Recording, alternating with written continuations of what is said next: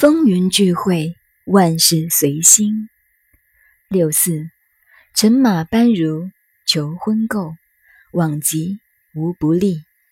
象曰：求而往，民也。六四爻到外卦来了。乘马班如已经解释过了。求婚媾，往极无不利。这就是《易经》告诉我们，六爻是人生的六个阶段。在某一阶段遇到的现象要倒霉，在某一个环境里则会发了财，是得志是倒霉。到了另一个阶段都有所改变而不同。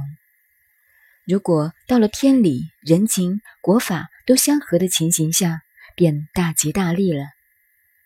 乘马班如，这里也是骑马，而且班如后面还有一群人跟着。这样的派头去求婚一定成功，没有不好的。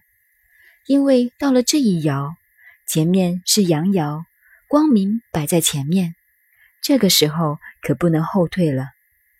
那么孔子在象辞中说：“求而往明也。”前面是阳爻，光明在望，阴阳相合，所以有婚姻在动的现象。这是解释这一爻的好处。最好用男女结婚来比方，如果以人事来比方，便是与长官意志相投，就是这种现象，无往而不利。不要呆板的看成只是结婚的现象，因为阴阳的相合，最好的比方就是人生男女的结合。